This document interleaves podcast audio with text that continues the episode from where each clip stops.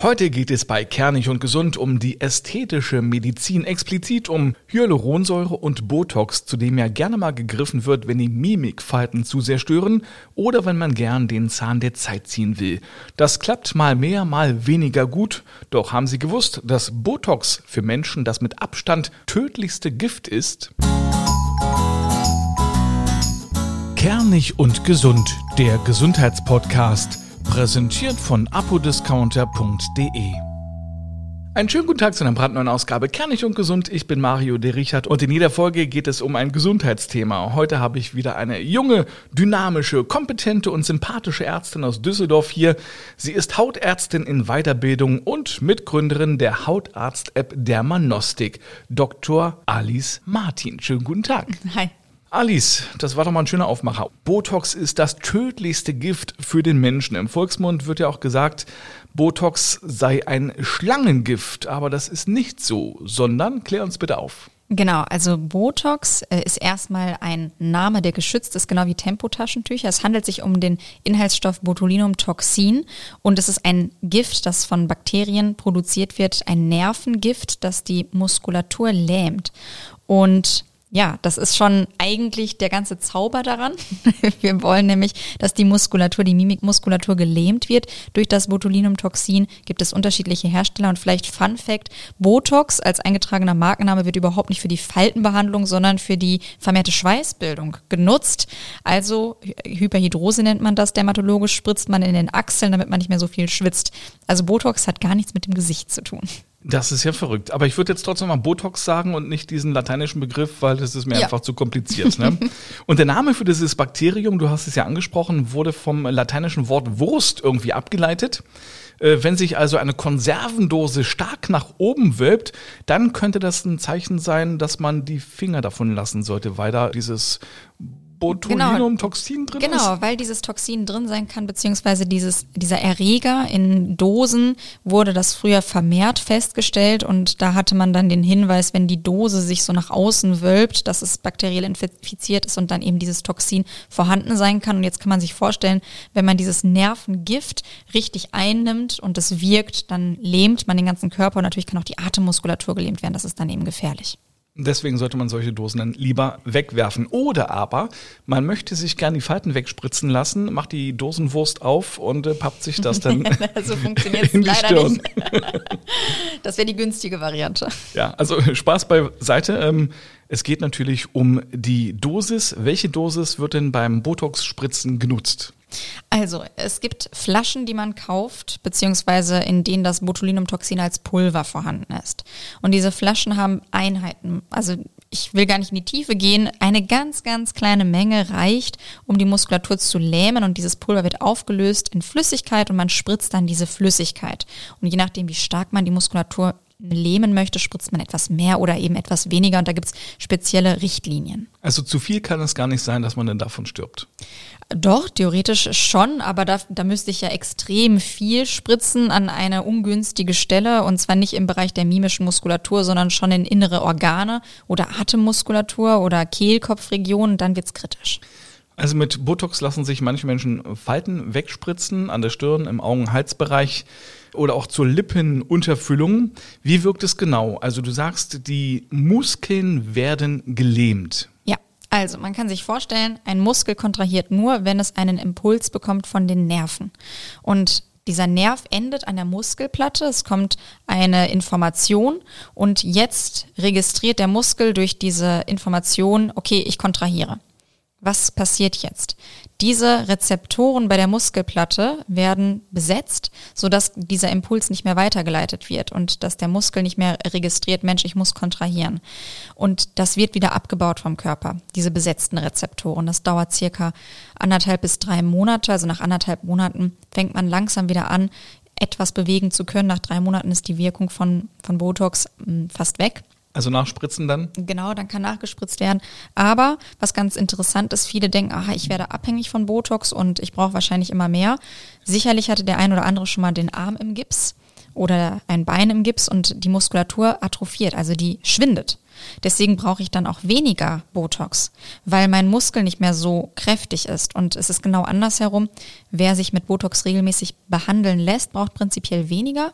Und es gibt auch die sogenannte Baby-Botox-Methode. Man, man spritzt wirklich nur so wenig, dass es kaum sichtbar ist für die Umgebung. Niemand weiß, dass Botox drin ist, aber der Muskel kontrahiert nicht mehr so stark und die Falte ist nicht mehr so ausgeprägt. Aber wenn das Ganze dann abgebaut ist, kann man es wieder komplett bewegen. Ja. Und die Falten sind alle wieder da. Die Falten sind etwas schwächer wieder da, weil, wie gesagt, der Muskel war gelähmt, der Muskel schwindet langsam und er hat nicht mehr so viel Kraft.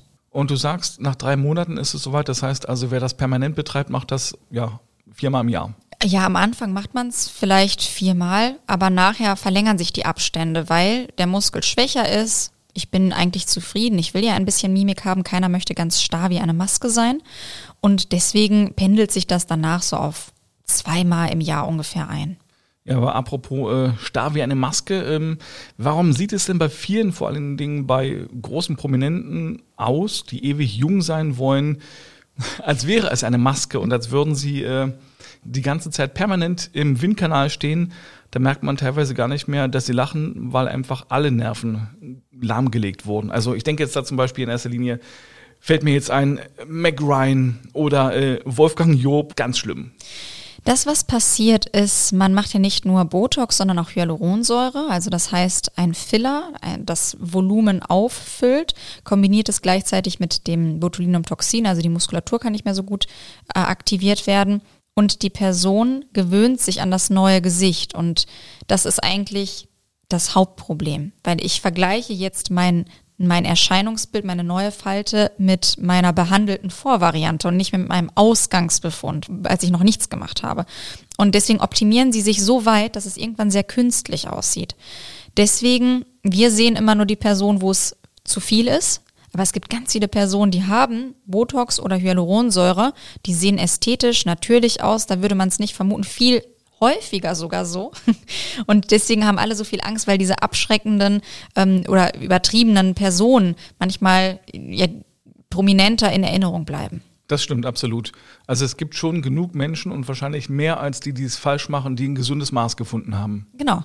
Und ich äh, mache da auch kein Geheimnis draus. Es ist sogar so, wir versuchen alle jung zu bleiben. Wir nehmen Nahrungsergänzungsmittel, machen Sport, haben eine höhere Lebenserwartung. Warum soll dann auch nicht das Aussehen etwas jünger gehalten werden? Natürlich, es macht keinen Sinn, wenn man 40 ist, wie 20 aussehen zu wollen. Aber vielleicht wie eine gesunde 35, Ende 30-Jährige. Und es geht ja insgesamt um diesen Spirit.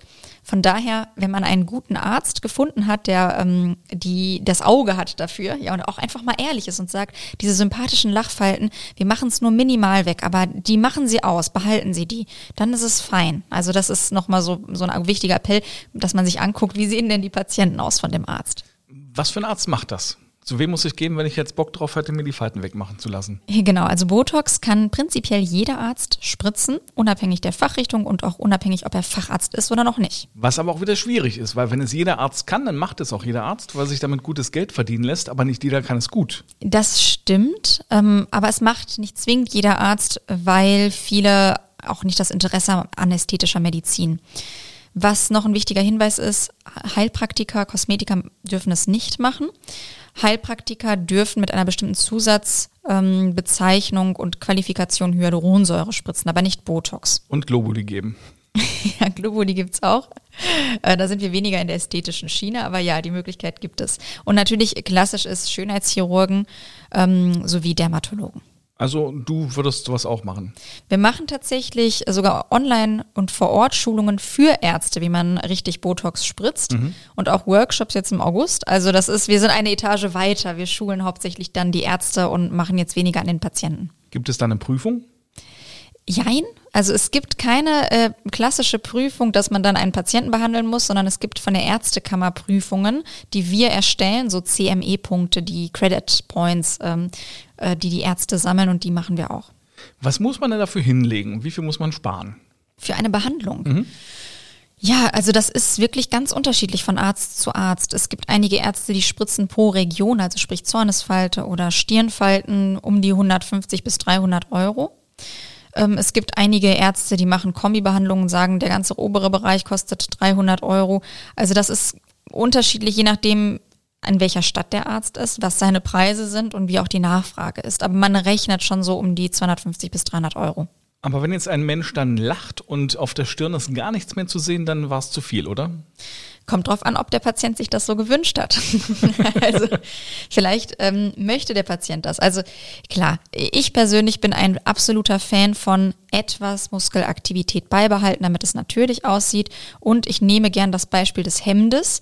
Eine gute Behandlung bedeutet, dass man wie beim Hemd ein bisschen das Hemd rafft, aber es entsteht keine Falte oder kein Knick, weil wir nicht so stark Falten bilden können. Was sind denn die Risiken und Nebenwirkungen bei der Botox-Behandlung? Es gibt einmal allgemeine Nebenwirkungen und dann lokalisationsabhängige Nebenwirkungen. Allgemein heißt natürlich spritzig, also blutet es. Es kann zu einer allergischen Reaktion kommen. Es kann sich im Verlauf infizieren.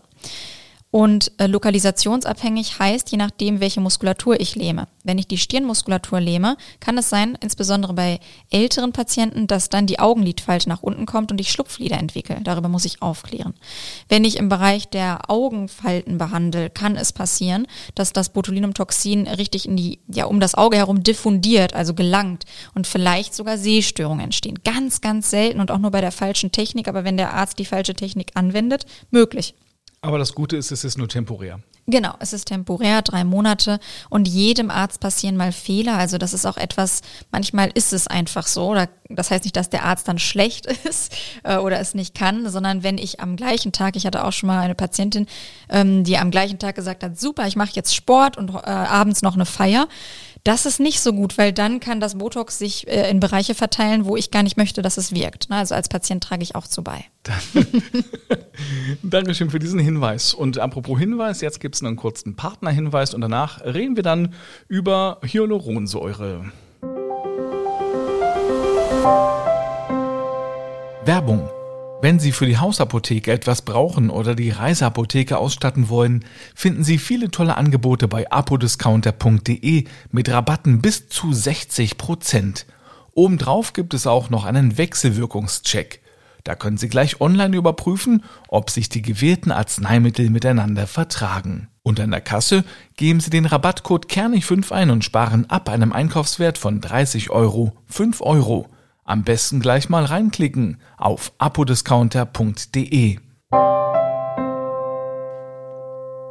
Weiter geht's mit Dr. Alice Martin und jetzt sprechen wir über Hyaluronsäure. Das ist ein Wort, bei dem ich mir jedes Mal die Zunge breche. Was unterscheidet denn eigentlich diese Hyaluronsäure von Botox. Wo kommt es her? Auch aus der Dosenwurst? Also Botox war ja ein Nervengift. Hyaluronsäure produziert unser Körper auch selber. Und Hyaluronsäure ist kein Gift, sondern eigentlich ein Füllmaterial. Hyaluronsäure kennt man insbesondere im Bereich der Knie, aber ist auch im Bindegewebe vorhanden und bindet Wasser und bildet dann so eine Art Gelee, kann man sich vorstellen. Ein Polster, das spritzt man und die Muskelaktivität ist unbeeinflusst davon. Also ganz anderer Mechanismus. Also ist das so eine Art Gelenkflüssigkeit? Ja, einfach. Es kommt auch im Gelenk vor, ist keine Gelenkflüssigkeit, sondern, also Hyaluronsäure kennt man auch in Cremes, ist einfach ein Bestandteil des Bindegewebes oder im Bindegewebe der Haut und eben auch von ähm, den Gelenken. Wobei ich mir persönlich vorstellen könnte, so als Laie, du kannst mich gern berichtigen, dass es in Cremes eher ja, homöopathisch ist. Ja, es äh, kommt nämlich darauf an, Hyaluronsäure, wenn man sich den Aufbau anguckt, ist in unterschiedlichen Molekülgrößen zu finden. Und wenn es ein ganz kleines Molekül ist, in Cremes, dann durchdringt es die oberen Hautzellschichten, aber es wird vom Körper wieder abgebaut. Das heißt, der Effekt ist 24 Stunden, nicht länger. Wenn ich ein großes Molekül habe, dann dauert es erstens länger, bis es abgebaut wird. Es saugt sehr viel Wasser und füllt.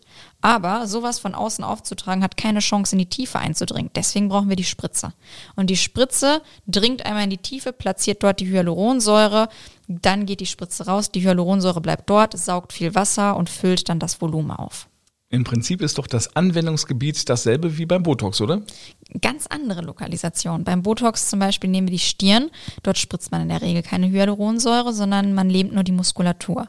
Man spritzt Hyaluronsäure zum Beispiel Tränenrinne, wenn man starke Augenränder hat, im Bereich der Lippen, wo man auch kein Botox spritzen würde. Man möchte ja nicht, dass die Lippenmuskulatur plötzlich nicht mehr funktioniert. Man kann auch in der Halspartie spritzen, Handrücken kann man spritzen. Äh, man kann eigentlich um den Mund herum spritzen. äh, Kinnaufbau, vielleicht auch Jawline, also dass wirklich äh, das, ähm, das Kiefergelenk etwas markanter erscheint. Ganz viele Lokalisationen, auch die Ohrläppchen. Das brauche ich. Ich brauche das. also zumindest für das markante Kinn. Das ist bei mir ein bisschen fehlgeleitet. Und du sagst, das ist auch für oder gegen Augenringe?